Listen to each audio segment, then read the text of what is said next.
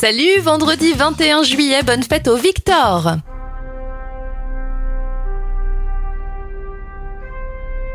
On débute cette éphéméride avec les événements. En 1969, dans la nuit du 20 au 21 juillet, Neil Armstrong devient le premier homme à marcher sur la Lune en direct à la télévision devant plus de 600 millions de téléspectateurs. La navette américaine Atlantis prend sa retraite après 135 vols en 2011.